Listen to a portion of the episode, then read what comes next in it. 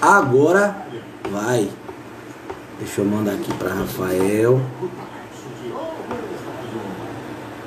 Oi.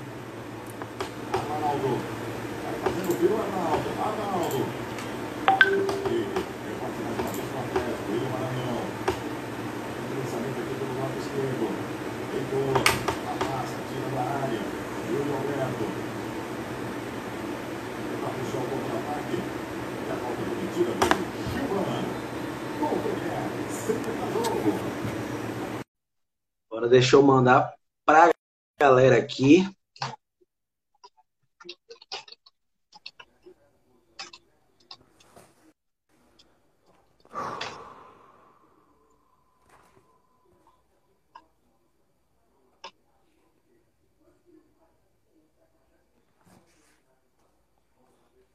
Fala, meu primo! Que passa? Que passa usted, hermano? ¿Cómo? Caiu. Meu primo? Felipe?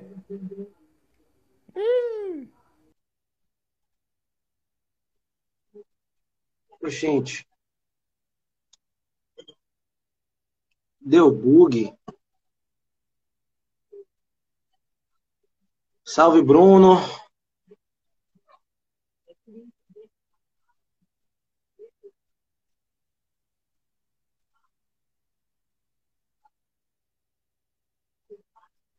Salve, Jorge.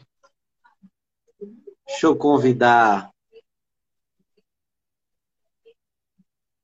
Chamei Rafael.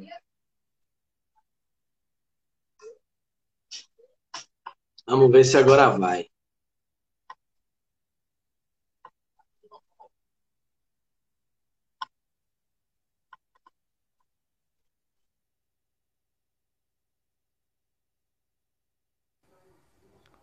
Ahora sí! Agora! Dale, hermano, que passa? Salve, meu primo! Tudo certo? Não, bem Tô não aqui tô não. mandando pro pessoal. Bem eu não tô não, tô de cabeça inchada. Tô De polêmico. cabeça inchada, né, velho? Tô polêmico. Tá polêmico. Tô polêmico. Então vamos lá, vou, deixa eu fazer uma introdução rápida e aí a gente a gente parte para conversar de Vamos. tudo isso aí. Vamos sim. Rapaz, em, em teses gerais, né? Eu achei o seguinte, é, a proposta de jogo, aquela que a gente já tinha conversado antes, a gente falou, primeiro, acima de tudo, a prioridade do Bahia, ó, eu tô me ouvindo aí, eu tô me ouvindo aí, viu? É o seu. É, a proposta de jogo do Bahia era clara, né? É, e a, inte- primeiro, a ideia era é, dar uma poupada realmente para terça-feira, é o foco, é o objetivo do Bahia. Né? Alguns jogadores que não costumam jogar, como o próprio Alisson, é, enfim, alguns desfalques como o Gilberto, a, de- é, a zaga, enfim. Né? E o Bahia entrou com uma clara proposta, três volantes, é, dois jogadores rápidos, Rodriguinho de falso 9. Então a ideia era o quê? É, lotar o meio campo, dificultar a troca de passes do São Paulo e sair em velocidade para o contra-ataque. Né? No primeiro tempo, no primeiro tempo, isso aconteceu, né? A- a- é, o Bahia teve a oportunidade de sair ganhando no primeiro tempo, né? É, São Paulo, a- a- acima de tudo, é, tinha dificuldade de sair tocando e é, o Bahia conseguia encaixar essa marcação e sair bem no contra-ataque. Né? Não aproveitou as oportunidades que teve. E assim, eu, eu tava comentando com meu irmão aqui assistindo o jogo. Para mim, esse jogo foi. Esse primeiro tempo do São Paulo foi talvez o pior primeiro tempo do São Paulo no Brasileirão. Não só, não só porque não só porque foi anulado pelo Bahia, que foi sim anulado pelo Bahia, o, o- o estilo de jogo do Bahia no primeiro tempo, com o meio campo cheio, saindo no contra-ataque, fez efeito. Não só porque foi anulado, mas tecnicamente os jogadores estavam mal. Né? Juan Fran estava muito mal, Igor Gomes estava muito mal. Então, assim, eu coloco esse primeiro tempo como talvez o pior primeiro tempo do São Paulo no Brasileirão. Então, será que eu vi outro jogo? Rapaz, eu, o, o, o, o Bahia fez um bom primeiro tempo. Eu vi, você, eu vi você comentando isso rapidamente. Mas eu achei que o Bahia fez um primeiro tempo. Só que o que, que acontece? Então, é... eu narrei outro jogo, cara. No segundo tempo, vamos lá, vamos, vamos falar em geral. Depois, no segundo tempo, é... a marcação ainda estava encaixada, mas o que, que aconteceu? O São Paulo conseguiu um gol no começo, num lance de lateral. Uma bola jogada de lateral direto para a área. Luciano no meio de três jogadores do Bahia e fez o gol. Gol. E assim, é um histórico. O São Paulo tem extremas dificuldades em jogar contra times que jogam na retranca. E assim, a partir do momento que o São Paulo fez 1 a 0 o Bahia teve que sair da retranca. Quando o Bahia saiu da retranca, deixou espaço. A partir do momento que começou a deixar espaço, o Paulo começou a mandar no jogo. Teve diversos contra-ataques, fez um gol de cabeça, fez um terceiro gol no contra-ataque, podia ter feito mais. Né? Podia. Então, assim, é... o Bahia tinha uma certa estabilidade no jogo até o momento que estava defendendo. Estava saindo bem no contra-ataque, encaixadinho. A partir do momento que teve que sair para o jogo, tomou. Eu, eu achei essa estratégia do Bahia que me casa. Eu não gostei. Achou o que, Kamikaze? Eu não gostei. Achou o que, Kamikaze, que você falou? Não entendi. A estratégia do Bahia. Ah, sim. Velho, mas é isso. Querendo ou não, a ideia do Bahia hoje era dar uma poupada, né? E assim, posso te dizer uma coisa, como o cara que acompanha o São Paulo, se o Bahia viesse para cima hoje, ia tomar no primeiro tempo assim, a proposta do Bahia funcionou enquanto o Bahia podia defender e sair no contra-ataque. Aí rolou um gol no lance de lateral, que querendo ou não é um lance isolado, né? E a partir do gol, São Paulo saiu na frente. Então o Bahia tinha que tentar empatar. Quando partiu para cima, tomou. Porque aí o São Paulo começou a ter espaço, né? Então assim, é, é por isso que muitas vezes contra Galo, contra Flamengo, contra os times que estão brigando na parte de cima da tabela. São Paulo consegue fazer jogos melhores. Porque ele tem espaço. Né? É, contra times é, que jogam se defendendo, contra Goiás, contra o Vasco, como foi da outra vez, o São Paulo tem dificuldade de furar essas retrancas. E a defesa do São Paulo é, naturalmente é exposta. Então, contra-atacar contra o São Paulo é um bom caminho. Então, no primeiro tempo, isso estava funcionando. Mas o Bahia não foi efetivo. Né? Uma bola de Gregory, que, que fez uma boa defesa. É, é, uma bola de, é, de Rossi, que Rossi ia sair de cara pro gol, não acreditou na jogada. É, é passou na frente dele. Então, assim, até certo ponto, isso estava funcionando. Depois, é, quando o São Paulo conseguiu fazer esse gol e o Bahia teve que sair para atacar, é, o São Paulo teve espaço. Quando começou a ter espaço, fez dois, fez três, podia ter feito mais. Podia ter feito mais. Agora sim, eu, eu tinha falado com, eu estava falando com o João né, dessa, dessa estratégia que o Bahia estava utilizando. É uma estratégia que eu não gosto. Eu, eu até perguntei na coletiva para o técnico Claudinho Prates qual foi a dificuldade dele para montar o time com tantos desfalques, né? E ele vendo o Bahia é, perdendo a gordura para a zona de rebaixamento. Mas assim, se você for analisar o Bahia, jogador por jogador, tem jogadores desse time do Bahia que não era para estar jogando. Se você viu, ó, ele, Rodriguinho, Rodriguinho, Rodriguinho jogou o quê? Eu não vi o Rodriguinho jogar. Elias. Não sei para que diabo o Bahia trouxe Elias para cá. Eu não sei. Não sei mesmo. Elias está fora de forma, velho. A barriga tá quase do tamanho da minha. Eu, eu preferia, eu preferia colocar o Bahia numa formação tradicional, como o Claudinho Praz já jogou uma vez, que é, é os dois volantes. Ele tirava, sacava Elias do time, colocava Ramon na posição dele, com três volantes, botava Ramon na posição, sacava Elias colocava Rossi, é, Rodriguinho na posição dele e Cleison.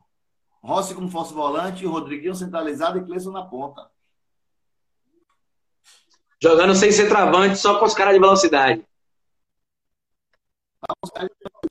É isso? Ixi, deu uma travada. Ele tinha a opção de repetir. E o que foi que ele fez? Ele botou três volantes. Três volantes. Um dos volantes e nada é a mesma merda. Que é o Elias, mais gordo que meu pai. Eu não vou criticar o Ramon. Não vou criticar o Hernando, porque o Hernando estava no DM até um dia desse. Para mim, a fora do gol de bicicleta foi do Juninho e do Douglas. Enfim, o Bahia sempre com dificuldade. O gol de bicicleta foi uma falha infantil, velho. Foi falha de. Falha, sabe o que foi aquilo ali? Falha de comunicação, velho. Foi um lateral para a área. Tinha um, um jogador de São Paulo e três do Bahia. Foi um lateral para a área. Se o goleiro, se o goleiro grita, é minha, ninguém vai.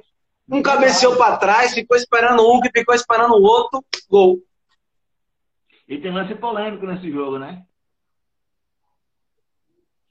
Teve um lance polêmico no começo do jogo, no, no primeiro tempo, é. Para você, pênalti ou não pênalti? Para mim, não, velho. Sinceramente, eu, eu, até argumentei isso aqui no, no grupo dos meus amigos, que para mim, é, esse lance é tipo discutir com terraplanista. Tipo assim, no sentido de que é o seguinte: você olha, ah, mas ele atingiu o jogador, como é que não é falta? É tipo o terraplanista falando, é, ah, mas eu tô andando reto, como é que é a terra redonda, entendeu? Então, assim, naquele lance, para mim, tá me ouvindo aí? Que tá parecendo você travado. É o quê? Eu nem bebi para estar tá travado. Peraí. Agora, agora eu tô te ouvindo, mas não tô te vendo. É. Eu bebi aí travou. Mas enfim, a minha opinião sobre o lance é a seguinte. A minha opinião sobre o lance é a seguinte. É... Vixe, tá travado ainda. É a sua conexão, velho. Eu tô te ouvindo tudo, mas não tô vendo.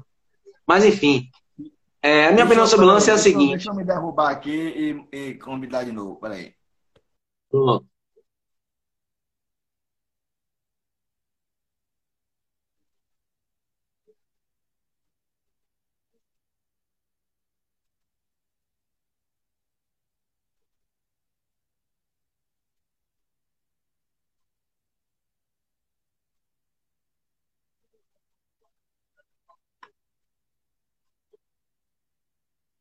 Ah.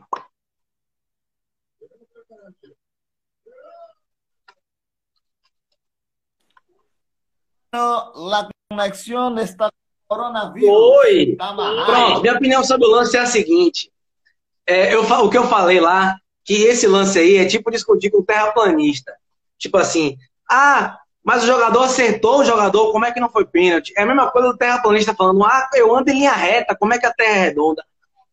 É tipo assim, é, ah. o jogador, o goleiro saiu. Isso aí eu acho que é evidente. Claramente para pegar a bola e foi na direção da bola. É, teve o desvio do Arboleda antes e tirou a bola para fora. Nessa fração de segundo, ele foi em direção ao, ao, zagueiro do Bahia. Na minha visão, a bola já estava fora de lance, o, o zagueiro não tinha chance de chegar na bola.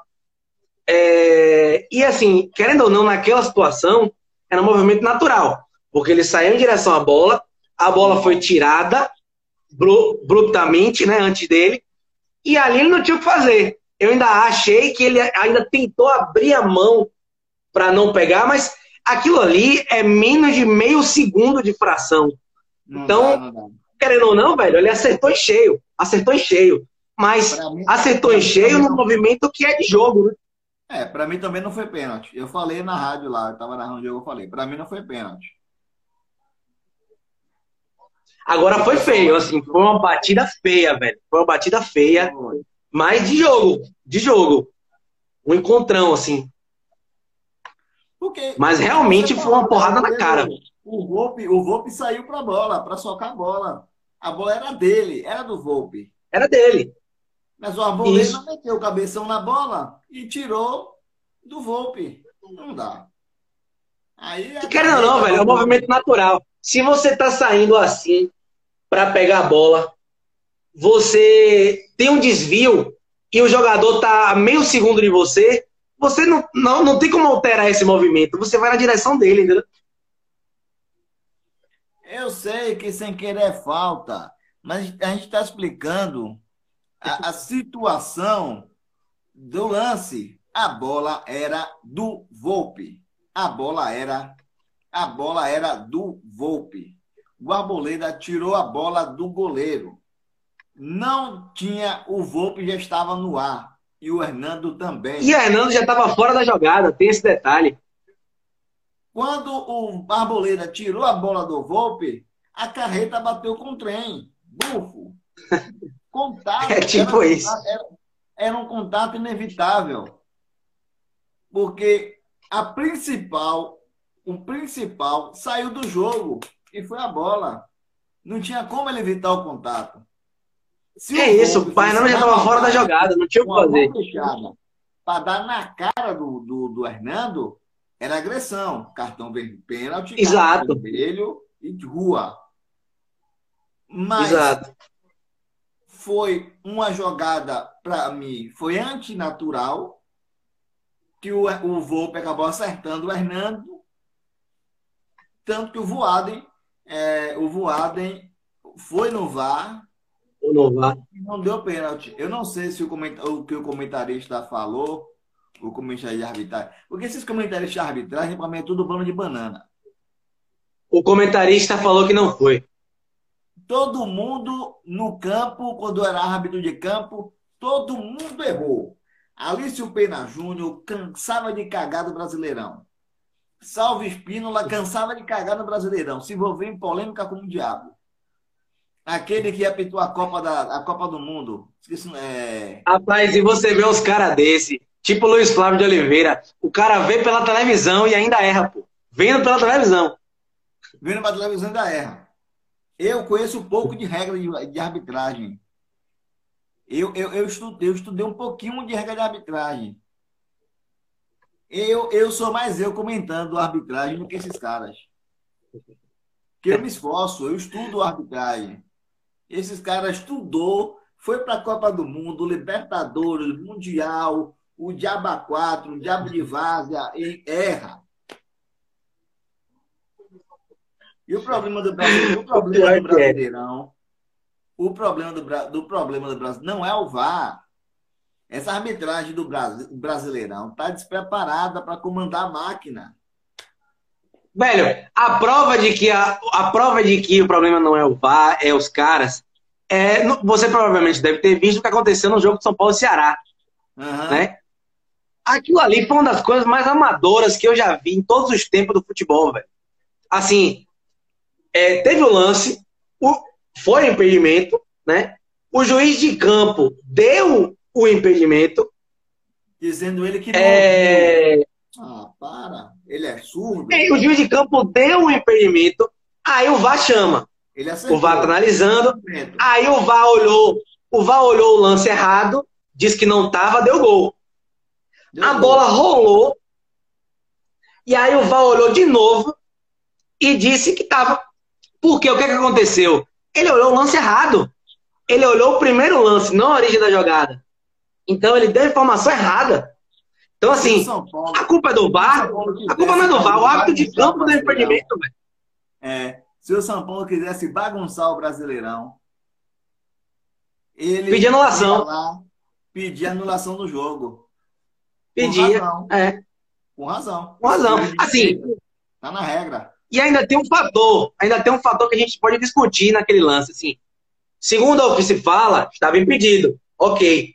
Mas, é, Tá mas o que, o que é que acontece? É, aquele lance é interpretativo. A gente teve um exemplo do jogo do Brasil contra a Croácia em Wembley, que Gabriel Jesus fez um gol. É, que quando o Reinaldo chuta, o zagueiro desvia a bola. Esse desvio caracter- cara- caracterizaria um novo lance. Ou seja, não seria impedimento. Certo? A gente teve diversos exemplos disso em outras oportunidades. Mas é isso, é interpretativo. Seria o, o juiz interpretar se esse desvio caracterizaria uma tentativa ou não. Entendeu? A gente pode discutir ou não, mas enfim, a questão aí não foi se era impedimento ou não. A questão foi ter iniciado o jogo, depois de ter se parado e recomeçado com uma decisão diferente. Assim, o jogo iniciou 2 a 1 e reiniciou 1 a 1 Sabe? Isso é Erro de direito. de direito. Não Pois foi é. erro de fato, foi erro de direito. E assim, isso é culpa do VAR? Não é culpa do VAR. Isso é culpa de quem comanda o VAR. Sendo que o árbitro de campo deu impedimento. Quem Sabe? estava no, quem tava no VAR hoje foi Eber Roberto Lopes. Heber Roberto Lopes. Eber Roberto Lopes. Heber Roberto Lopes fez questão que Voaden olhasse a imagem do, do possível pênalti hoje, né? Mas, não, é assim, mas está na regra. Sim, Houve a dúvida.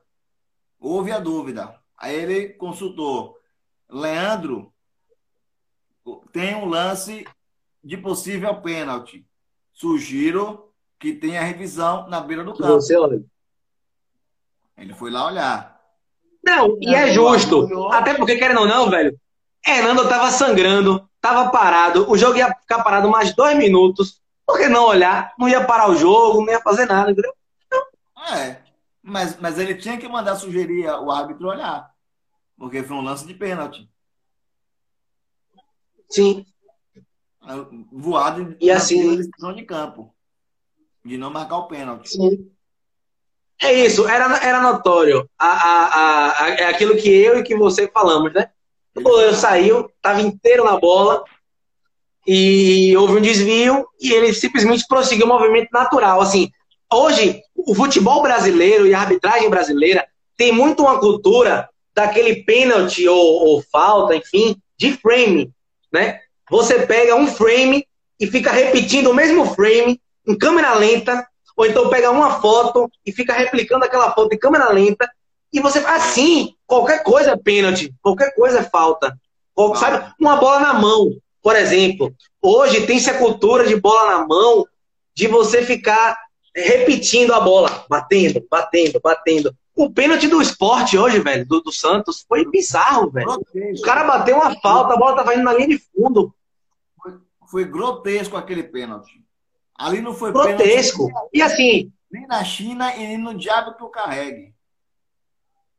grotesco e assim. Agora, assim, eu, eu digo que é grotesco pelo que eu enxergo de futebol, mas assim, outros pênaltis como aquele estão sendo marcados no Brasil. Sabe? Por quê? Porque eles pegam frame, bola batendo na mão. Só que Ali você sim, pega a jogada desde o início. Ali, ali do esporte foi um movimento antinatural. Ali não foi pênalti. É isso. É, é, o, o, Marinho deu um chutão, uma, uma bicuda de fora da área, a bola tava indo em direção para fora. O zagueiro se joga e a bola. A, a mão do cara tá aqui, a bola pega aqui. E o cara, assim, às vezes eles caçam, caçam situações. É o pênalti do frame. É o fato da bola ter batido na mão. Mas em que contexto ela bateu na mão? Sabe? Não, não dá para entender. Não dá para entender. Ah, é, eu, assim- eu entendo aquele lance como um movimento antinatural, como eu falei. Eu não marcaria. nem eu. Eu não marcaria. Eu, aquele, aquele pênalti do, do Santos hoje, assim, mas é o que eu te digo, querendo ou não, é muito do que se marca no Brasil hoje. Muitos dos pênaltis que se marcam são assim. Por exemplo, sabe um pênalti que eu não marcaria? O pênalti do Bahia contra o Botafogo, por exemplo, na Fonte Nova, que o Bahia ganhou de 1x0 com gol no finalzinho de pênalti. É, Hum. O cara chuta de fora da área, a bola bate no joelho do zagueiro, sobe e bate na mão que tá colada no corpo. É um exemplo de pênalti que eu não marcaria. Mas assim, dentro do que se marca no futebol brasileiro, foi pênalti. Mas é, a- o, o problema pra mim não tá no que no- nos caras, aí tá na regra. Porque hoje a regra é bateu na mão é mão, bateu na mão é mão. Então, tipo assim, antigamente tinha aquela coisa. Essa, essa, essas, a International Board tem que mudar o. o, o E a UEFA de solicitou isso. Exato. A UEFA solicitou isso. Antigamente tinha aquilo de, ah, teve a intenção, não teve a intenção. Hoje, bater na mão é mão. Então termina se tornando uma coisa ridícula, velho. Sabe? É. São lances ridículos às vezes. Se ficar marcando toda, toda, toda, todo lance, ficar marcando mão, é, é foda. O, o Tiago, um abraço para você. Tá É isso que eu ia falar, perguntou. Hã? Eu ia falar isso, pra você responder ele que ele perguntou pra você. Bahia passa. Essa live vai estar salva, não vai? Pode me cobrar. Pode Vai. me cobrar. Bahia passa. Bahia passa. Eu, rapaz, esse, eu, eu, nesse último jogo do União Santa Fé, eu tava conversando com os amigos, eu tava conversando via Discord com um amigo e assistindo o jogo. Eu falei, velho, esse jogo vai ser 1x0 Bahia. Bateu, dito e certo, velho. Porque, assim, era um típico jogo, quando o União Santa Fé tava melhor no primeiro tempo, né? Começou a atacar, começou a fazer, aí perdeu um, dois, três gols. Quando perdeu o terceiro gol, eu falei, rapaz, o Bahia vai ganhar esse jogo. Não deu outra. Não deu outra. Foi, foi um jogo parecido com o de hoje. No primeiro tempo, sim. E no segundo tempo houve um domínio diferente. Eu achei, é isso. Hoje, assim, querendo ou não, hoje a gente tem que levar uma coisa em consideração, velho. O Bahia jogou com um time semi-reserva hoje. velho. Também tem esse detalhe, sabe? Tocado. Assim, é um time semi-reserva, assim, Douglas. O time, eu acho que o Bahia tinha três titulares hoje. Era Douglas, é, Juninho, Gregory. Greg Só. e Rodriguinho. Douglas, Juninho e Gregory. Assim, o Bahia iria entrar com time reserva, beleza. Mas aí, na lateral, não ia ser Edson, ia ser Zeca. Esse é Zeca. Entendeu? Então, assim, Zeca e mais dois estavam fora por Covid. Quem foram os outros dois? Capixaba. E quem foi o outro? Zeca, Capixaba e mais um. É, eu acabei não anotando, mas de cabeça eu não lembro. Deixa eu Eu ver. Zeca. de- Zeca, Capixaba e Ronaldo. Pronto. Os três seriam titulares hoje. Mesmo poupando. Mesmo poupando, os três seriam titulares hoje, por exemplo. Então, assim, o Bahia hoje estava com um time reserva do reserva. Porque, assim, tinha os, tinha o desfalque de Gilberto, suspenso, Anderson Martins, suspenso. Fora isso, ainda tinha o desfalque de Covid e os jogadores que foram poupados. O próprio Nino, o próprio Elber, o próprio Daniel. Então, assim, no primeiro tempo, com aquela postura de se defender, três volantes, sair no contra-ataque, é, dificultar toque de bola pelo meio campo, tava funcionando, velho. Funcionou até certo ponto. Mas o que aconteceu foi o seguinte: o São Paulo conseguiu um gol no lance isolado, entre aspas, no segundo tempo, no lateral, que aí foram falhas individuais. A partir do momento que conseguiu o gol, o Bahia tinha que sair para jogar. E aí, assim, não dava para jogar daquele jeito. No momento que o Bahia teve que sair para jogar, tomou. Aí o São Paulo começou a criar oportunidades. Aí saiu o segundo numa bola parada, vale ressaltar. E O saiu Bahia- o terceiro no contra-ataque. O Bahia, o Bahia sentiu o golpe. Sentiu o golpe também. Até, até essa marcação alta do Bahia lá em cima, tentando dificultar a saída de bola, depois que o São Paulo fez o primeiro gol, deu uma afrouxada. Deu uma afrouxada. O cara botou aqui. E ó, aí, assim- não é ele é braqueiro. Que é isso? Velho, eu, eu, eu, eu, eu gosto de Anderson Martins. Era zagueiro do São Paulo, né? Posso falar com propriedade. Era, não era titular, mas era assim, um zagueiro que é, era Bruno Alves Arboleda, o zagueiro titular saía, ele sempre entrava. Então, assim, querendo ou não, de três em três jogos ele era titular. Mas, assim, realmente, no Bahia, velho, ele, ele é, Lucas Fonseca saiu e ele teve que ser titular em algumas oportunidades. E quando foi, ele foi muito mal, velho. Realmente, ele foi muito mal. É, no jogo do Curitiba, ele foi muito mal. É, é, no, no jogo do, do, do, do União Santa Fé, ele foi muito mal. É, no último jogo do Bahia, é, último jogo do Bahia que ele tomou um amarelo e foi suspenso, eu não lembro qual jogo. Bragantino. o Ele também foi 4 a 0. muito mal. Sim, muito mal, muito mal. Muito mal. Porra, o 4x0 foi muito mal. Mal? Mal é apelido. Mal era apelido. Então, assim, ele vem mal. Agora, assim, é, é, a zaga do São Paulo era reserva. É, o Felipe falou aqui, meu, meu irmão, meu amigo. É, a zaga do São Paulo era reserva, mas assim. É, querendo ou não, velho, era, era reserva por. por é, desfalque, assim. É, o Bahia hoje, querendo ou não, poupou, né? O São Paulo hoje tinha um zagueiro de, de terceiro amarelo e o outro zagueiro de possível Covid, que foi Bruno Alves que ficou lá. Então entrou Arboleda e Léo. Né? É, a Arboleda é um zagueiro de seleção. Né? Ele não está sendo usado porque ele não tem. Na verdade, essa discussão de Arboleda é uma discussão complicada. Porque, assim, é um zagueiro de bom nível, é um zagueiro que, para mim, seria titular em qualquer time do Brasil qualquer time do Brasil, qualquer time do Brasil, mas, mas ele tem problemas disciplinares, né? Ele teve no começo do ano um escândalo que ele estava com a camisa do Palmeiras, isso ele tomou multa, perdeu muita moral lá dentro.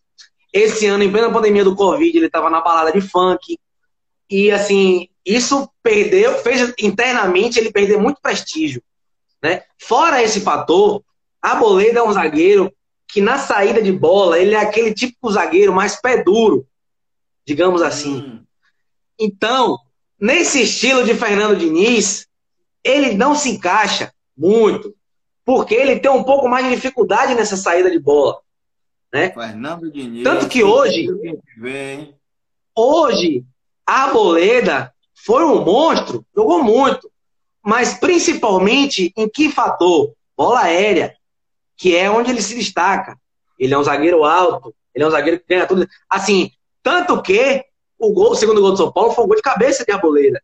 Só que antes do gol de cabeça de Arboleda, antes do gol de cabeça de Arboleda, no primeiro tempo e no começo do segundo tempo inteiro, o São Paulo ensaiou essa jogada. Todas as bolas de escanteio, falta, eram na cabeça de Arboleda e ele ganhou todas. Só que foi para fora, desviou no zagueiro, bateu. Na primeira que foi no gol, foi gol. Então, assim, é. esse é um diferencial de Arboleda. Ele é um zagueiro que ganha tudo no chão e é um monstro na bola aérea. Mas nessa questão de sair jogando, ele é o típico zagueiro pé duro, velho. E aí é difícil, porque o São Paulo exige muito dos zagueiros. Tanto... Fale, fale, fale. Deixa eu perguntar a você, você que acompanhou mais de perto aí o Gabriel Novaes, ele vai virar opção aqui no próximo jogo contra a equipe do Ceará, mas provavelmente ele jogue também pela Copa Sul-Americana. Não sei se o Bahia conseguir escrever ele a tempo. Ele, ele seria uma boa opção para o time do Bahia? Velho, eu acho o Gabriel Novaes. É... Ele é uma incógnita, é uma aposta. Assim, eu vou falar um pouco da trajetória dele, né? Ele no, no, na Copa São Paulo, de acho que dois anos atrás, que foi a geração de São Paulo do próprio Anthony, que agora está no Ajax, foi o próprio Igor Gomes, que agora está no profissional, o próprio Diego Costa, que agora está no profissional, que foi um time que ganhou a Copa São Paulo. Né? Gabriel Novaes era desse time da Copa São Paulo e foi o artilheiro da Copa São Paulo, né? com mais gols. Assim, a torcida do São Paulo, a torcida do São Paulo também é um pouco bairrista com a base. Então, todo jogador da base, a torcida São Paulo quer que jogue. Tem um pouco disso. Então, assim, a torcida do São Paulo sempre pedia a ele, queria muito que ele jogasse. E, assim, naquele momento, o São Paulo ainda está em situações financeiras complicadas. Então, o São Paulo precisava vender jogadores, precisava ser de jogadores. Para não vender jogadores do profissional, como na época o Anthony, como na época o Lisieiro, os jogadores que estavam sendo mais utilizados, o São Paulo se livrou de alguns jogadores da base. Tentou vender alguns jogadores da base. Nessa leva, o Gabriel Novaes foi emprestado para o Barcelona B, certo? Foi jogado no Barcelona B e o Barcelona B pagou uma ponta pelo empréstimo, né? Ele foi reemprestado para outros times lá da Espanha, tentou jogar um pouco, não conseguiu, né? Voltou para o Brasil, foi emprestado para o Juventude na Série B desse ano, é, não conseguiu fazer muitos jogos pelo Juventude, jogou só cinco partidas pelo Juventude e fez um gol. Ele, inclusive, na Copa do Brasil, que, que o Juventude foi até para os pênaltis, ele bateu nos pênaltis, fez gol. Mas ele não conseguiu ter uma sequência, né? É, dizem que foram problemas disciplinares, não sei exatamente o que foi. E ele só fez cinco jogos pelo Juventude. Então, assim, o Gabriel Novaes é uma aposta, porque é um jogador muito jovem, teve um, é, é, foi artilheiro da Copa São Paulo, foi emprestado para Barcelona, enfim, não, não conseguiu ainda ter sequência né, é, é, é, de jogos. Então, assim, é um jogador que eu gosto, mas é realmente uma incógnita, velho. Assim, ele tem um faro de artilheiro, sabe fazer gol, é, mas é aquela coisa, velho. Base é base, profissional é profissional, sabe? Então, às vezes, é, é, o que falta é sequência, sabe? Talvez se ele, é, por exemplo, é, não estou desejando isso, tá? Mas um exemplo, o Brasileirão é longo, a sequência do Bahia é longa. Gilberto tem uma lesão. Gabriel Novaes passa a jogar. Talvez seja o que ele precisa. Eu, eu acho um menino de potencial. Eu acho um menino de potencial, mas é definitivamente uma incógnita. Porque ele fez uma boa Copa São Paulo, porém não deu certo na, no, no, na segunda divisão da Espanha e não deu certo no Juventude. Então, assim, pode ser que dê certo? Pode ser que dê certo, mas é uma incógnita. É uma incógnita. Respondendo novamente a pergunta do meu primo, Thiago, o Bahia, para o jogo da Copa Sul-Americana, vai ter a volta do Gilberto, do Lucas Fonseca e do Anderson Martins. O Bahia deve jogar com Douglas, Nino, é, ele deve manter o Hernando com o Juninho, ou ele deve voltar com o Lucas Fonseca e o Juninho na defesa do Bahia. É, ele não vai ter o Juninho Capixaba, então ele deve manter o Matheus Bahia. No meio-campo, a gente vai ter que suportar Elias com o Gregory. Se ele não colocar Daniel, eu não gosto de jogo. Se ele Deve colocar. Daniel, Daniel é um dos que mais vem jogando no Bahia. Se ele não entrar com Daniel, eu não assisto o jogo.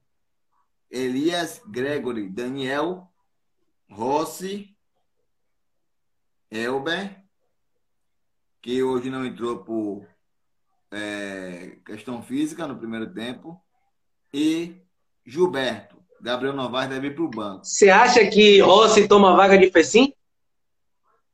Ele pode deixar o Fecim no time, não tem problema não. O garoto não está comprometendo, não não está fazendo uma partida espetacular, mas também não Agora tá sim, uma coisa é fato, no jogo da, da Sul-Americana, no último jogo, cara, não, velho, eu assisto muito futebol. Então, praticamente todo jogo do Bahia eu assisto também. É, eu, tô, eu ainda não estou saindo muito com a quarentena, ainda estou muito em casa. Então, todos os dias eu assisto futebol, os dias inteiros. Então, eu sempre assisto o jogo do Bahia, eu assisto o jogo do Bahia na quarta-feira. No... Na quarta, não, na terça. Semana, Todo final de semana eu estou de folga da rádio, eu fico a tarde toda, até meia-noite no futebol. Brasileirão seria A, B, C, o Diaba 4. Então, assim, Rossi naquele jogo do Bahia, do, da União Santa Fé, em que o União Santa Fé no primeiro tempo estava melhor, estava dominando, estava tentando atacar, e o Bahia não conseguia sair. Quando o Rossi entrou, mudou completamente o time do Bahia. Uhum. Inclusive o pênalti foi nele, vale ressaltar. Também. Uhum. Olha, sai desgrama. Ele tô bocejando aqui, vai tocar na porra. Eu, é, é isso, velho. Assim, é, eu acho que pro, você falou, tá? Agora, minha opinião sobre esse jogo do, da Sul-Americana.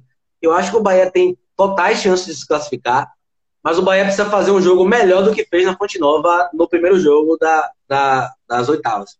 Porque, assim, o União Santa Fe não ganhou aquele jogo por uma situação, velho o União Santa foi muito melhor, teve muitas oportunidades claras, e o Douglas foi um monstro naquele jogo. Um monstro, ele tava um monstro. Entidade. Ele, tava, ele não estava sozinho, não. Ele estava com a entidade ali, debaixo da trave. Então, assim, o Bahia tem totais chances de se classificar. Totais, mas precisa fazer um jogo melhor. Assim, não precisa ser melhor de dar 3 a 0 não. Mas, assim, ser mais consistente, defender melhor, só, tomar menos sustos. Sabe o que Sabe, é isso. O Bahia não sabe jogar com um resultado a favor.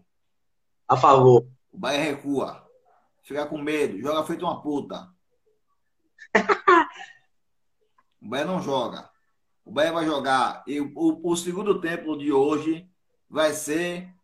Pode ser um pedaço do jogo de terça. Jogar na, atrás da linha do, do, do, do círculo central, esperando o União para contra-atacar e fechar o caixão. Deve ser assim. Provavelmente. E, velho, posso dizer, é o estilo de jogo de Mano. Mano é esse cara. Assim, é, Mano é um treinador, sempre foi. De construir boas defesas. Né? Ele é um treinador de construir boas defesas. Agora, sim, é, a gente vê o Bahia de Roger até certo tempo atrás e o Bahia de Mano hoje. O Bahia, o Bahia hoje é um time que toma menos gols. Né? O Bahia é um time que ganha muito jogo de 1 a 0 por exemplo. Hoje, o Bahia tomou três porque o Bahia teve que sair. Teve que sair, é isso. Sim. Tomou sete dos últimos dois porque perdeu aquele jogo ridículo do, do Bragantino. E assim, para mim, aquele jogo do Bragantino, o Bahia teve a postura errada. Porque aquele jogo do, do Bragantino, no começo, o Bragantino estava marcando lá em cima, alto, saída de bola, pressão, e do, é, três dos quatro gols foram roubando bola da saída de bola do Bahia e fazendo lá em cima. Então, assim, Costa o Bahia estava fazendo. Tudo na direita. O Bahia estava fazendo o que não costuma fazer, que é sair a bola tocando do goleiro e isso, tal. Isso. Então, assim, aquele jogo foi falha de. Até de. de, de, de, de é, conceito do trabalho de Mano. Mano não sai tocando a bola do zagueiro como o Diniz faz, por exemplo. Não. Naquele jogo saiu. E três dos quatro gols foram roubando a bola do zagueiro e do lateral. Entendeu? Então, assim, não é nem dizer que a defesa falhou, que não marcou direito. Simplesmente os caras perderam a bola na frente da grande área pro atacante e tomaram gol, velho. Foi nó tático. Um pouco, um pouco. Eu acho que naquele jogo ali, pela proposta de jogo do Bragantino, a ideia para mim era dar a bola pro Bragantino e contra-atacar. Porque o Bahia não sabe sair toquinho lá atrás. Três dos quatro gols foram o Bragantino, que tem uma marcação alta, uma marcação pressão, roubando a bola do zagueiro, saindo de cara pro goleiro e fazendo gol. E um gol foi de falta, né? Um lance que o cara chutou de falta, Douglas fez a defesa, o cara pegou o rebote. Então, assim, é, é, foi uma falha, inclusive, conceitual. Eu acho que se o Bahia, tipo assim, é, tiro de meta, chutão pra frente, o Bragantino vai tentar propor o jogo. O Bahia vai ficar ali, encaixadinho, pau, pau. Eu, os jogos que o Bahia conseguiu, por exemplo, o jogo do Atlético Mineiro, o primeiro tempo do Atlético Mineiro foi massacrante. O Atlético Mineiro poderia ter feito gols? Poderia. Mas no segundo tempo, com a entrada de Daniel, todos os contra-ataques do Bahia eram perigosos. Todos os contra-ataques do Bahia eram perigosos. Nessa brincadeira fez três gols. 3 a 1 Bahia ganhou do Galo. Né? Então, assim, eu acho que, por exemplo, o Bahia tem, tem, assim, tem que reconhecer certas limitações. O elenco do Bahia, o time do Bahia, não é o melhor time do mundo. Então, é, e assim, além disso, é, são questões táticas, de proposta de jogo. O São Paulo, o Galo, o próprio Bragantino, que não é um time maravilhoso, mas tem uma proposta ofensiva, são times que marcam alto, são times que têm velocidade. Marcam alto é abafar a saída de bola, né? Então, assim, é, você não vai conseguir contra esses times sair tocando, tentar ser propositivo. Então, você tem que realmente compor bem a defesa, sair, contra-golpear, porque esses times, por serem assim, se expõem demais também. Então você tem que aproveitar isso. Agora, times como, por exemplo, o Goiás, o Curitiba, o. Enfim, o Bahia é superior. O Bahia tem um time melhor que esses times. O Bahia tem que ser propositivo. E assim, esses times, o Bahia pode entrar até com três atacantes, Daniel, é, um segundo volante que saiba tocar um pouco mais a bola, bota até Daniel de segundo volante, enfim, né, tentar ser um pouco mais propositivo. É, tem poder até. Assim, se você fosse, por exemplo, Goiás, que é um time que, talvez para mim do Brasileirão, é o time mais, mais, que mais marca atrás do Brasileiro. Você vai sair, o Goiás e o Vasco. Você vai sair jogando com o Goiás. Seu Douglas vai sair jogando ali com o Juninho, tocando. O atacante do Goiás não vai pressionar Juninho. Ele vai sair de boa, porque ele vai ficar esperando atacar para abrir espaço para contra-atacar. Já o atacante do Bragantino, se Douglas sair com o Juninho ali, o atacante vai abafar Juninho. Vai tentar roubar a bola dele lá atrás.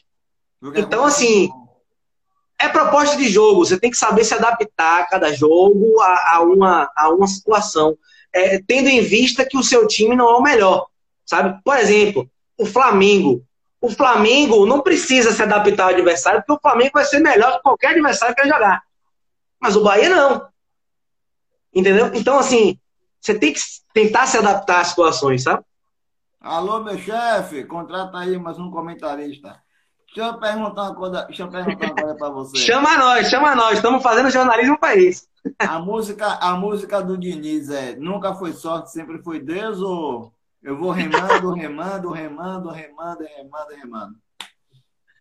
Velho, é, o trabalho de Diniz. Nunca foi sorte, sempre foi Deus. Não, não, eu, eu, não, eu nunca fui um crítico absurdo do Diniz. Assim, eu tenho minhas ressalvas, tenho alguns problemas quanto a conceito. Eu, ah, eu morro do coração todos os jogos do São Paulo. É, assim, os jogos do São Paulo, você não tem um segundo de paz. Porque quando o São Paulo tá com a bola no pé, o São Paulo tá tocando aquela bola na defesa, na frente do goleiro. Então, você pode perder a bola a qualquer momento e, e o time sai de cara.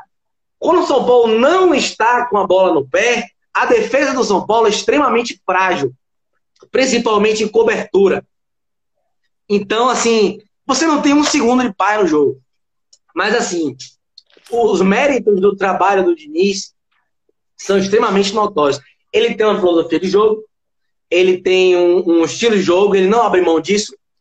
É, no bom, no ruim, dando errado, dando certo. E assim, a principal coisa para mim que me admira no Diniz são, são, algumas questões, né? Primeiro, ele é um treinador que trabalha com o que tem, né? Você vê no Brasil, Rogério Ceni, Sampaoli, ele chega no time e fala: "Ah, eu quero um ponto, eu quero um atacante, eu quero não sei quem, eu quero não sei quem, eu quero não sei quem". Ah, tal jogador foi embora, eu não consigo mais jogar. Diniz não. Ele tem, o, ele tem a filosofia dele de jogo, de sair tocando, de ser propositivo, de marcar alto, isso ele vai fazer sempre. Mas, por exemplo, ele tinha Anthony, que era um jogador que quebra a linha, um jogador driblador que parte para cima. Então, naquela época, ele jogava com dois pontas. É, tentou jogar dessa maneira. Na época, o São Paulo, aquele São Paulo do da LDU, na Libertadores, de 3 a 0 ah. E o São Paulo jogava dessa maneira. São Paulo perdeu o Anthony. Ele tentou testar Igor Gomes aberto pela direita, Daniel Alves aberto pela direita, Pablo aberto pela direita. Uhum. Tentou jogar com, com dois pontas, não conseguiu. Tentou, tentou a partir disso jogar com cinco meias, botar muitos meias, tentar tocar mais a bola. Não foi foi aquele time que perdeu para a LDU, perdeu para o River, foi final da Libertadores. Não conseguiu. Chegou o Luciano. Não é que chegou o Luciano, ele tentou Luciano e Pablo, 4-4-2 clássico. E aí, velho, eu gosto de treinador assim, que se adapta ao time que tem e não o time que se adapta a ele, sabe? Então ele tem muitos méritos nesse sentido. E o maior mérito para mim de Fernando Diniz é no fator psicológico, né? Ele é psicólogo, ele ele tem esse trato com os atletas jovens. Hoje, do time titular do São Paulo, cinco dos seis titulares são da base do São Paulo. E sete dos 11 titulares são sub-21. Então, assim, é um trato com o próprio Brenner. Né? O Brenner, que hoje está fazendo muito gol, está se destacando, era um jogador que é, subiu profissional muito cedo, com 17 anos, subiu às pressas, não deu certo, é, é, perdeu o gosto de jogar futebol, foi emprestado ao Fluminense, era banco, banco. O, é, a principal coisa, inclusive o Diniz falou isso do Bem Amigos da Globo, Assisti, do Sport TV, na verdade da Globo, não, Sport TV, né, do Grupo Globo, que o Brenner tinha problemas psicológicos, né, que ele conversou com a psicóloga da base do São Paulo e o Brenner era um dos meninos que mais chorava na base. Então, assim, muito da melhora do São Paulo e do engate desses garotos. É, Igor Vinícius é, é tem 21 anos, não é da base, mas tem 21 anos. Diego Costa da base. Léo tem 22 anos. É, Luan é da base. Igor Gomes é da base. Sara é da base. Breno é da base. É, então, assim, é você apostar nesses atletas, dar confiança a esses atletas. Porque, querendo ou não, velho, jogadores da base também oscilam. Você vai crescer, vai jogar pra caralho, vai fazer dois, três jogos bom pra caralho, mas depois você vai fazer um outro jogo horrível. E faz parte. É, é futebol. E assim, é, é, esse trato com os atletas. É, eu, velho, eu tô São Paulo há muito tempo, desde a foto do perfil aqui da página, é eu guri desde pequeno. E assim, eu acho que na minha vida do São Paulo, há muito tempo eu não vejo um elenco, um time é, unido dessa forma, sabe? O elenco do São Paulo também sempre foi aquele time de muita estrela, muito jogador grande. Aí tinha guerra de ego, briga, discussão, grupinho, aquela coisa. Hoje, também muito por ter muito jogador. Hoje o São Paulo não tem um elenco de estrelas, né? Tem um jogador muito experiente, muito rodado, que é Daniel Alves. Daniel. É um jogador muito experiente, que é Volpe. Mas você tem muito jogador da base, muito jogador jovem, como o Léo, como o Igor Vinícius, né? E, jogadores esforçados, como o Luciano. Então, assim, você conseguir agregar isso. Viu, viu, Felipe? Eu sempre bati nessa é o quê? que time com medalhões recebe nos culhões um chute. Sim. Então, Hoje, assim. O Bahia sofreu com a, a, a, união do elenco do São Paulo, a sintonia é enorme, velho. Assim, os caras podem errar, podem fazer merda, podem fazer a porra que for, mas você sente que os caras estão unidos em prol de um objetivo, sabe? E há muito tempo eu não vejo no São Paulo, velho. Você via uns caras assim, vou citar nomes. Jusilei, é, o próprio Pato. É, eram caras que estavam de má vontade, velho, o tempo inteiro, sabe? Pato, o São Paulo tomava 5 a 0 ele saía do jogo como se nada tivesse acontecido, sabe? São, eram jogadores que jogavam simplesmente para ganhar o salário e ter a vida deles. Hoje, velho, é, você, você empata o jogo e você vê o Luciano saindo, chutando as cadeiras do banco tudo, de raiva, puto sabe? E, porra, isso eu acho sensacional, sabe? Vontade, entrega, os caras do nível. São Paulo subiu na tabela? Subiu. Um ponto do Galo, com dois jogos a menos. Foi para segundo. Isso. Até então é. Flamengo não joga esse final de semana. É, pra gente finalizar a live, porque meu, minha bateria tá com 25. Tá e eu também cheguei, tava narrando o jogo do Bahia e tô cansado, tô de cabeça Descansar. Rapaz, é isso mesmo. Não, jogo assim. Bora fazer uma projeção aqui? Bora brincar assim de, proje... de, de fazer projeção? De campeonato, vamos. Campeonato. Dos jogos do Bahia. Sequência, você tem aí? Ou quer cobra? Tenho. Pronto. União Santa Fé, eu já falei que o Bahia, pra mim, o Bahia passa. Eu acho que dá para passar também. Passa. Deixa eu anotar aqui, ó. Vou botar aqui, ó. Felipe e Rafael, um canto pro outro. Você acha que para mim passa? Você passa? Eu acho que dá para passar. Passar com empate, arrastado. Vixe, Maria, o homem quer, o homem quer testar meu coração. o homem quer testar meu coração. Sai, teclado. Bahia, Bahia e Ceará, o que, é que você acha? Bahia e Ceará aqui ou lá? Fonte Nova. Fonte Nova. Rapaz, dá para ganhar, velho. Dá para ganhar, é, dá para ganhar. Dá para ganhar. Palmeiras e Bahia no Allianz. Palmeiras. Eu acho, posso te dizer uma polêmica aqui agora? Uhum. Eu acho o Palmeiras um dos principais candidatos ao título brasileiro. Falei. Eu acho que e, e, e para mim o São Paulo vai ser campeão. É... Tomara, mas eu não confio tanto assim. Posso te dizer os motivos depois. Bahia e Flamengo, fora. Empate. Eu tô com você. Porque assim, ó, o histórico, no histórico, o Bahia costuma dar trabalho ao Flamengo no Maracanã. E não só pelo histórico, velho. É, é tudo bem, o Flamengo está contando com algumas voltas agora, o próprio Gabigol, o Everton Ribeiro que voltou, é, aquele, aquele quarteto ofensivo que não jogava muito tempo, Pedro está voltando, Rodrigo Caio está voltando. É, mas assim, o Bahia vai jogar contra o Flamengo fechadinho. Se o Bahia conseguir sair na frente, o Bahia não perde o jogo. É, o, Wesley, é... Ah, para o Ceará ele tá falando. Se eu sou iludido ou fanático, dizendo que o Bahia vai ganhar o Ceará. Eu nem Bahia sou e disse que pode ganhar. Meu filho, é nova era. O treinador do Bahia não é mais Roger, agora é Mano. Ó, eu vou printar essa, eu vou printar essa porra, eu vou printar. Se o Bahia, se o Bahia ganhar do Ceará, eu vou apostar com você. Bahia, Bahia Inter, na Fonte Nova. Bahia e Inter. Muito que data é esse jogo? Que data é esse jogo? Hã? Que data é esse jogo? Porque tem uma questão. O Inter tá na Libertadores. E o Inter tem um jogo atrasado contra o Boca Juniors que não teve por causa da morte de Maradona.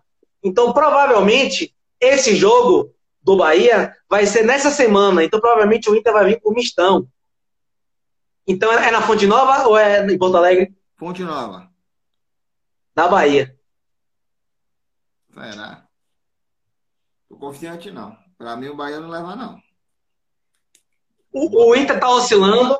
Acho que chegou a ganhar do Atlético Goianiense hoje, né? Quando eu vi, tava 1x0. É, 1x0 com gol de pênalti. Não, não, não, minto, minto. Ele perdeu o peso. Foi 0x0 o jogo, se não me engano, não foi? O jogo do Inter agora? Deixa eu confirmar aqui.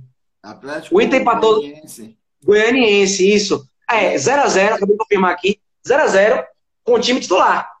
É, provavelmente, nesse jogo contra o Bahia, vai ser na semana que o Inter vai estar jogando contra o Boca na Libertadores. Então vai ser o time mistão. Na Fonte Nova, dá pro Bahia ganhar. Wesley, o Bahia ganha do Ceará. Se você quiser apostar, eu aposto aqui. A lá vai ficar salva. Eu aposto aqui e depois você me cobra. Pra gente finalizar, Bahia Grêmio de Renato. Bahia perde. Rapaz, que data é esse jogo? Porque o Grêmio joga a Copa do Brasil. Depois do O. Grêmio joga a Copa do Brasil. Contra o São Paulo, inclusive. Renato é da política de poupar todo mundo. Sim. Tudo bem que é em Porto Alegre. O time B do Inter ganha do time A Também é bom pra caralho, sim, concordo. Rapaz. tá o quê? Esse jogo eu boto o Grêmio, vai? Botar o Grêmio nesse jogo aí. Eu já, eu já fui muito confiante pra cima do Bahia. E vitória contra o Inter, vitória contra o Ceará, empate contra o Flamengo. Então vamos botar o Grêmio aí. Vitória do Grêmio. Aqui é Sul-Americana. Deixa eu contar. Então, para você, o Bahia faz 3, 6 pontos em 3, 6, 9, 12 pontos. O Bahia faz 6. Não, é empate contra o Flamengo e duas vitórias. Inter e Ceará. 3, 6, 7 pontos. Sete 12. pontos. 7 de 12. Dá pra ganhar. Assim, o bom é, é- é- agora também é isso. Se o Bahia passa da União Santa Fé, por exemplo, e o Ah, Bahia tá resolver, bom. pou- resolver poupar como poupou hoje, a tendência é perder. Hum, Entendeu? Então, tem muitas variáveis nesse sentido aí. ainda tem outra. A gente vai ter que ver se o adversário, quem vai ser o adversário do Bahia na outra fase. Vasco, Defesa e Justiça. Se for o Defensa e Justiça, fudeu. O Bahia vai ter que rebolar para ganhar. Porque é um time cascudo. É um time Time cascudo. cascudo. É o time cascudo. Um time Mas, na verdade, posso te dizer uma coisa? passar. mim, Pra mim, todo time argentino é cascudo. Porque, assim, embora tecnicamente pra caralho, velho. embora tecnicamente é isso, embora tecnicamente os times talvez não sejam tão bons, mas todos os times argentinos, todos os times argentinos têm três coisas: aplicação tática, É. catimba Hum, e organização, Isso. certo? Isso. Todo time argentino é assim: catimba, organização tática e é, é, aplicação tática e organização. Então, todo time argentino é um time, um time complicado. E assim, brasileiro, seja ele qual for, cai na pilha. Então, Pra mim, o Defensa e Justiça vai ser o jogo mais difícil do Bahia na Sul-Americana, caso ele passe. Agora sim, o Bahia na Sul-Americana teve uma chave ainda mais fácil. Por exemplo, você tira outra chave, que era do São Paulo, a chave você tem Milionários, Atlético Nacional, River do Uruguai, é, Universidade Católica, Lanús, é, e a chave do Bahia, talvez os adversários mais fortes sejam o Júnior Barranquilha e o próprio Defesa e Justiça, que não são também grandes Se o. Bahia Então, passar assim, do Defensa e Justiça pega o Julio Barranquilha, eu, quer dizer, se, se o, o Júnior Barranquilha chegar lá, a tendência natural é essa. né? fudeu. A tendência é essa. Vixe, eu acho que o Bahia passa Defensa e Justiça. Se- vai acabar a live aqui, já tá dando 20 segundos restantes. Se o, se o Bahia chegar no Defensa e Justiça, vai ser difícil, mas eu acho que passa. Vai ser um jogo duro, duro, duro. O Bahia vai ter que suar para ganhar. Agora o Júlio Sim. Barranquilla vai ser os 500. Aí é um time cascudo, de Libertadores, tá? Voltamos. Voltamos. Deixa eu chamar o Rafael de novo. Já vai encerrar, mas pelo menos pra gente encerrar.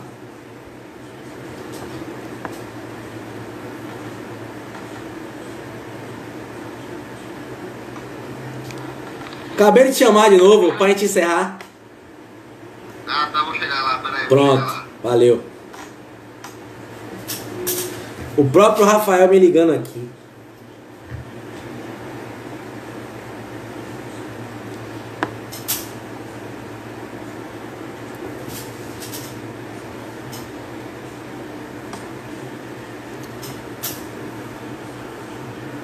Oi.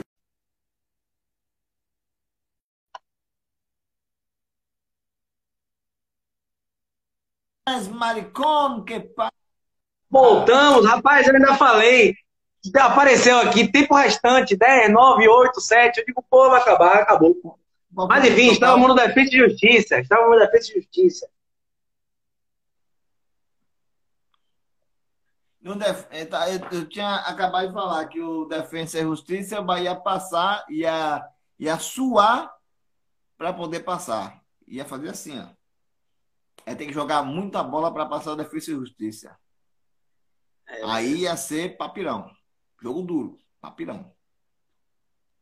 É, é aquela coisa, pra mim todo time argentino é complicado.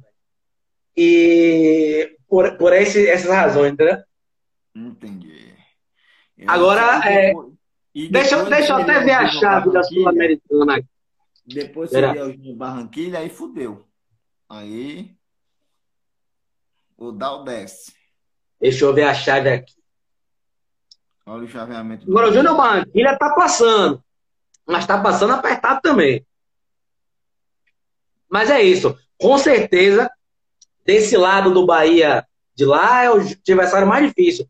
Por exemplo, o lado, a outra chave, a outra chave tem Independiente, a outra chave tinha o próprio São Paulo, Universidade Católica, Vélez, é, Atlético Nacional de Medellín. Hum, É. Essa chave do Bahia, os adversários mais fortes são o próprio Defesa e Justiça e o próprio é, Barranquilha. Então, assim, deu sortezinha no sorteio Bahia. né? Deu uma sortezinha. Né? É, Agora, não, pra mim, não é impossível chegar na final do Sul-Americana, não. Vai ter, que, vai ter que jogar muita bola. E vai ter que reforçar o time. Porque com esse futebolzinho que tá apresentando o Brasileirão. E ainda tem essa questão, ainda tem essa outra questão das variáveis, aquela questão que a gente falou, a gente fez projeção dos próximos jogos em relação às variáveis, né? É, O Bahia hoje começou a ter casos de Covid. Mano Menezes, agora três jogadores, Ronaldo, Juninho, Capixaba e, e mais um, Zeca. Então, assim, o Covid chegou no Bahia. Isso é um problema.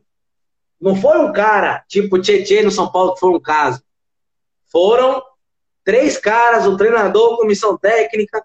Então, assim, pode acontecer, Mano, pode acontecer uma merda aí. Entendeu? É outra variável. É uma variável hoje que todos os times se submetem. Quanto antes você ter o Covid, melhor. Por exemplo, o São Paulo, que não teve o Covid até agora, pode se fuder nessa brincadeira, porque não teve até agora. O Atlético Mineiro já teve surto, o Flamengo já teve surto, o Inter já teve surto, o Palmeiras já teve surto, o São Paulo não teve ainda. Então ninguém mais, teoricamente, tende a ter. o Palmeiras deu uma sorte com esse Abel, velho. Ele é muito bom, velho. Ele é muito Abel é bom, mas posso te dizer, não, não é desmerecendo o Abel, não, porque o Abel tá fazendo um bom trabalho, sim. Mas o Abel chegou com a casa arrumada, viu, velho? O Cebola, como chamam lá no do Palmeiras, dos três jogos que ele fez, ele organizou a casinha, velho. Organizou a casinha muito. Né? Não é à toa que nesses jogos o Palmeiras deu 3x0, 3x1 e 4x1. Sabe? É, então, assim, ele organizou o time. Ele, ele, ele colocou é, dois jogadores rápidos, que foi o Wesley, que estava jogando pra caralho na época, e na outra ponta foi. Caralho, que é isso, rapaz? Quem não lembra? Tinha outro jogador na ponta. Ele colocou dois caras abertos, colocou o time que vinha jogando, Zé Rafael de segundo volante, Rafael Veiga no meio, então era um time leve, que jogava inclusive no contra-ataque. Né? Foi assim que ganhou do Bragantino. No, no, deu 3 a 0 no jogo, jogando no contra-ataque. jogos sem, sem perder, viu? Palmeiras? Renato. Palmeiras? Renato. Renato. Embalou. Embalou. 13 jogos. E posso te dizer que já tá brigando pelo título também, viu? Ganhou, ganhou esse, esse. Ganhou esse meio de semana? Ganhou o quê esse final de semana? Ganhou Grêmio. esse, do Guarani pela Libertadores. Eu acho que vai jogar segunda-feira, velho. Hum, Porque- Rapaz, olha. Porque jogou quinta pela tirar Libertadores. o time da zona de rebaixamento e dar o título ao Grêmio, fudeu. Ninguém Mas é, mais eu entendo, eu entendo o Renato, velho, quando ele fala que é paciência. Porque assim, o Grêmio, com a saída de Cebolinha, com algumas saídas, teve que mudar o estilo de jogar. Como, por exemplo, o São Paulo também passou por esse período. Com a saída de Anthony, é, saindo do, do 4-3-3 com dois pontas para um 4-5-1 com cinco meias, agora um 4-4-2. Então, assim, até esses ajustes no futebol brasileiro, que é um futebol que você treina um dia, joga no outro, descansa no outro. Treina um dia, joga no outro, descansa no outro. É, você precisa de um tempo. E Renato teve sete, oito rodadas para ter esse tempo. Então ele deu uma caída, o time agora encaixou. Fudeu. Fudeu. Fudeu. Ó, o Grêmio joga. Não. Ah, o Grêmio não joga essa rodada porque teve o jogo adiado contra o Flamengo. Porém, o Grêmio, o Grêmio vai jogar sim uma rodada atrasada. Deixa eu só confirmar aqui contra quem. O Grêmio, é, essa rodada teve o jogo esse final de semana ia ser o jogo contra o Flamengo. O Flamengo adiou o jogo. Só que o Grêmio ainda joga no final de semana. Deixa eu só confirmar contra quem aqui, que é uma rodada atrasada que o Grêmio tem. Vai no aplicativo aí que você acha. É isso. Tô nele aqui agora. Ah, O Grêmio joga segunda agora, como eu falei, contra o Goiás. Jogo atrasado. Ganhar. Vai Jogo atrasado lá de trás. Então, é, o, o Grêmio adiou essa rodada, mas o Grêmio joga pela sexta rodada contra o, contra o Goiás, segunda-feira. Agora, a, a diretoria do São Paulo foi macho hoje de, de manter o Diniz. E o presidente, o Romildo Bonzan Júnior, foi macho, mais ainda, de manter o Renato. Agora é isso, são dois casos distintos aí. Por exemplo, a torcida, a, organi- a torcida organizada, a torcida, o Conselho Deliberativo, todos os diretores, todo mundo infernizando a cabeça do velho, pedindo a, a saída de Renato. Ele não, bateu na mesa, não, Renato é meu. Agora é sim. Ele fica. Vou comparar esses dois casos. Por exemplo, o caso Renato, para mim, é complicado, porque assim, teve isso e tal, teve essa questão toda, mas assim, o Renato é talvez o maior ídolo da história do Grêmio, pelo que fez em campo e pelo que fez como é treinador. ídolo né? E é um treinador que tem três anos do Grêmio. Desses três anos, ele foi campeão da Copa do Brasil, Quinto ano. quinto, né? Perdão. Foi campeão da Copa do Brasil, campeão do Brasileiro, campeão do, da Libertadores, da né? Libertadores, Então, da assim- Recopa, Copa do Brasil, Copa do Brasil e em estaduais. Então, assim, dois, três. uma situação dessa, não dá para você demitir o treinador na sequência de 10 jogos. Fora o fato de, por exemplo, não é, sei lá, Roger do Bahia, que é qualquer treinador. É, Renato é o maior ídolo da história do Grêmio. Então não dá para chutar ele de qualquer jeito, sabe? Em cinco anos, Então, ele assim- deu quatro títulos ao Grêmio, sendo quatro títulos importantes. Importantíssimos, né? Estadual, É. Libertadores, Recopa. Fora o resultado dele como treinador, ele ainda tem esse tamanho no Grêmio, né? Então não dá para chutar Renato como qualquer um. Como, por exemplo, não daria para o São Paulo ter chutado o Rogério Ceni lá atrás, como chutou. Ele vinha fazendo um péssimo trabalho, até porque era, era o primeiro trabalho de Rogério Ceni da carreira, ele fez um trabalho ruim, fez. Mas o Rogério Ceni para o São Paulo é uma figura enorme. Não tinha como ter demitido da maneira que foi, entendeu? Enfim. E aí sobre o Diniz no São Paulo. A diretoria de São Paulo foi muito, muito macha, Raí e, e Pássaro, que são diretores, de manter? Foi, mas são outras questões envolvidas também quanto a isso. Né? O São Paulo, esse ano, vai ter é, eleições, né? Inclusive hoje, hoje, dia 28, sábado, foi a eleição do Conselho Deliberativo do São Paulo. No dia 12 de dezembro, vai ser a eleição presidencial do São Paulo. Então, assim, o São Paulo vem de um mandato muito ruim do Leco, que é o atual presidente. Sim, horroroso. Igual a Bahia. Horrível. Eu quis ser educado. Um mancado, pronto, vamos ser melhor. Um mandato desastroso de Leco. Não só no sentido, não só no sentido de títulos e, e toda essa questão, que isso termina sendo um pouco relativo, mas no sentido administrativo. São Paulo hoje acumula dívidas. O São Paulo hoje, durante muitos anos, é, contratou jogadores para ser populista e, e, e, pagando salários milionários a jogadores que são banco. Por exemplo, o caso de Hernanes, que é banco hoje, e foi contratado por questões de idolatria, por questões de, de média com a torcida, como foi o próprio Pato, como foi diversos outros. Então, as contas do São Paulo hoje são absurdamente desequilibradas. Então, assim, o São Paulo está saindo hoje de um processo político enorme, da troca de presidente, em que o presidente é massacrado, seja por situação que nem se diz situação, por, por tamanha desastre da gestão, a, a atual situação não se diz situação, e a oposição é o atual vice-presidente do São Paulo. A oposição é o atual vice-presidente do São Paulo. Então, o São Paulo passa por um momento político desastroso. Então, assim, a manutenção de Diniz também passa por isso. Porque o São Paulo não poderia demitir um treinador para trazer um treinador tampão para treinar durante dois ou três meses, digamos assim, é, e em dezembro, quando a nova diretoria entrasse, trazer outro.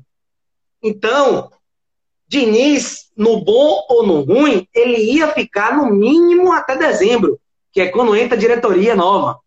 Entrando a diretoria nova, eles fazem o que eles quiserem fazer. Mas não dá para, por exemplo, você demitir o treinador em setembro. Aí você vai contratar em setembro um treinador novo. E se o diretor, o presidente que entrar em dezembro não quiser o treinador que comprou em setembro, que contratou em setembro? O cara vai treinar dois meses vai embora. O treinador vai querer fazer um contrato de três meses? Não vai. Então, assim, Diniz ia ficar no bom, no ruim, a não ser que acontecesse um desastre, assim, sabe? Tipo assim, São Paulo ser o 19 do campeonato, tá brigando para não cair, aí ele ia cair. Mas se o São Paulo tivesse ali em nono, em décimo, ele ia ficar até dezembro.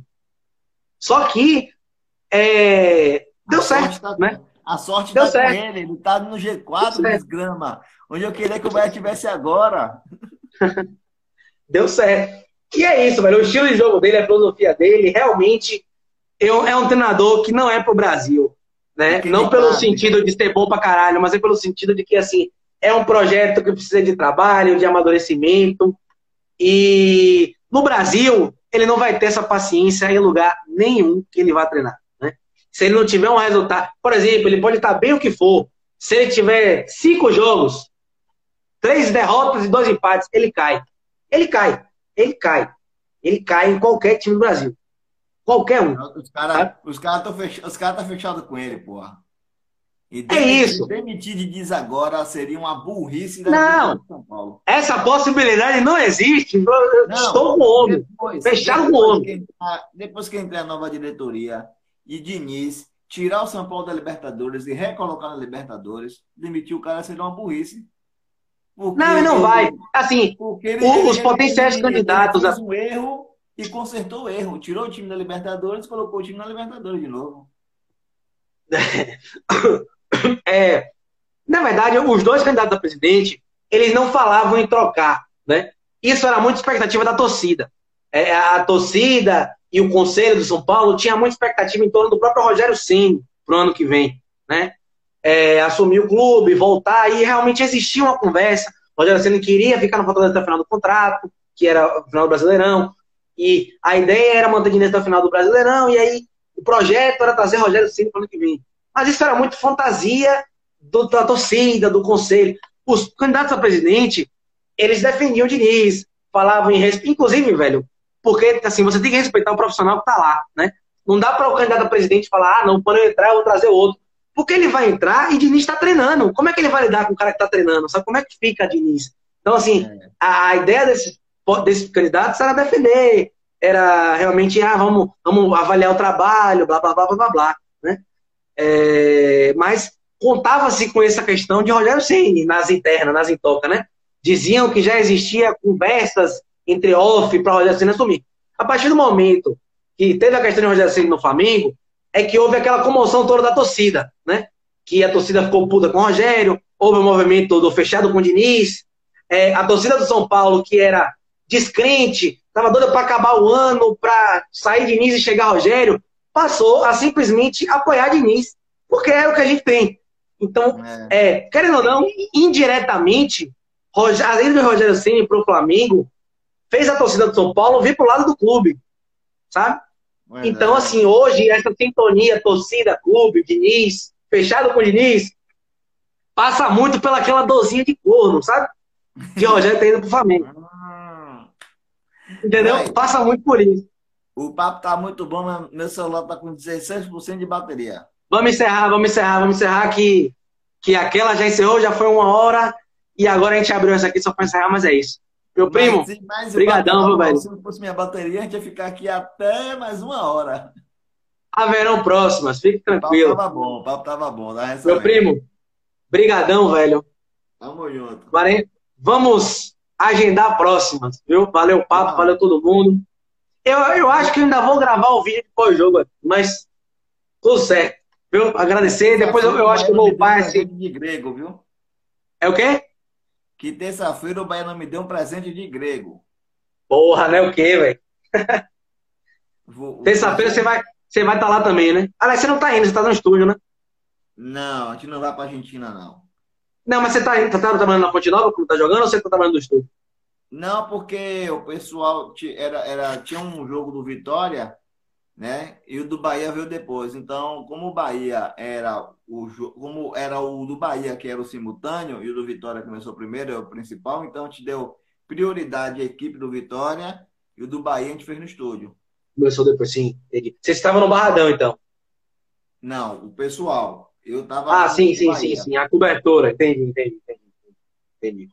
O do Bahia foi do, do Off-Tube e, o do, e o do Vitória, que foi o jogo principal, né? Começou primeiro. O pessoal tava lá. Entendi. Mas beleza então, meu primo. Vamos nos falando. Tudo certo, muito obrigado. São Paulo hoje deu uma. Né? Dois joguinhos a menos aí. Quem sabe essa liderança não chega. Goiás e Botafogo, né? Aí vamos ver o que é que vai dar. Mas é isso.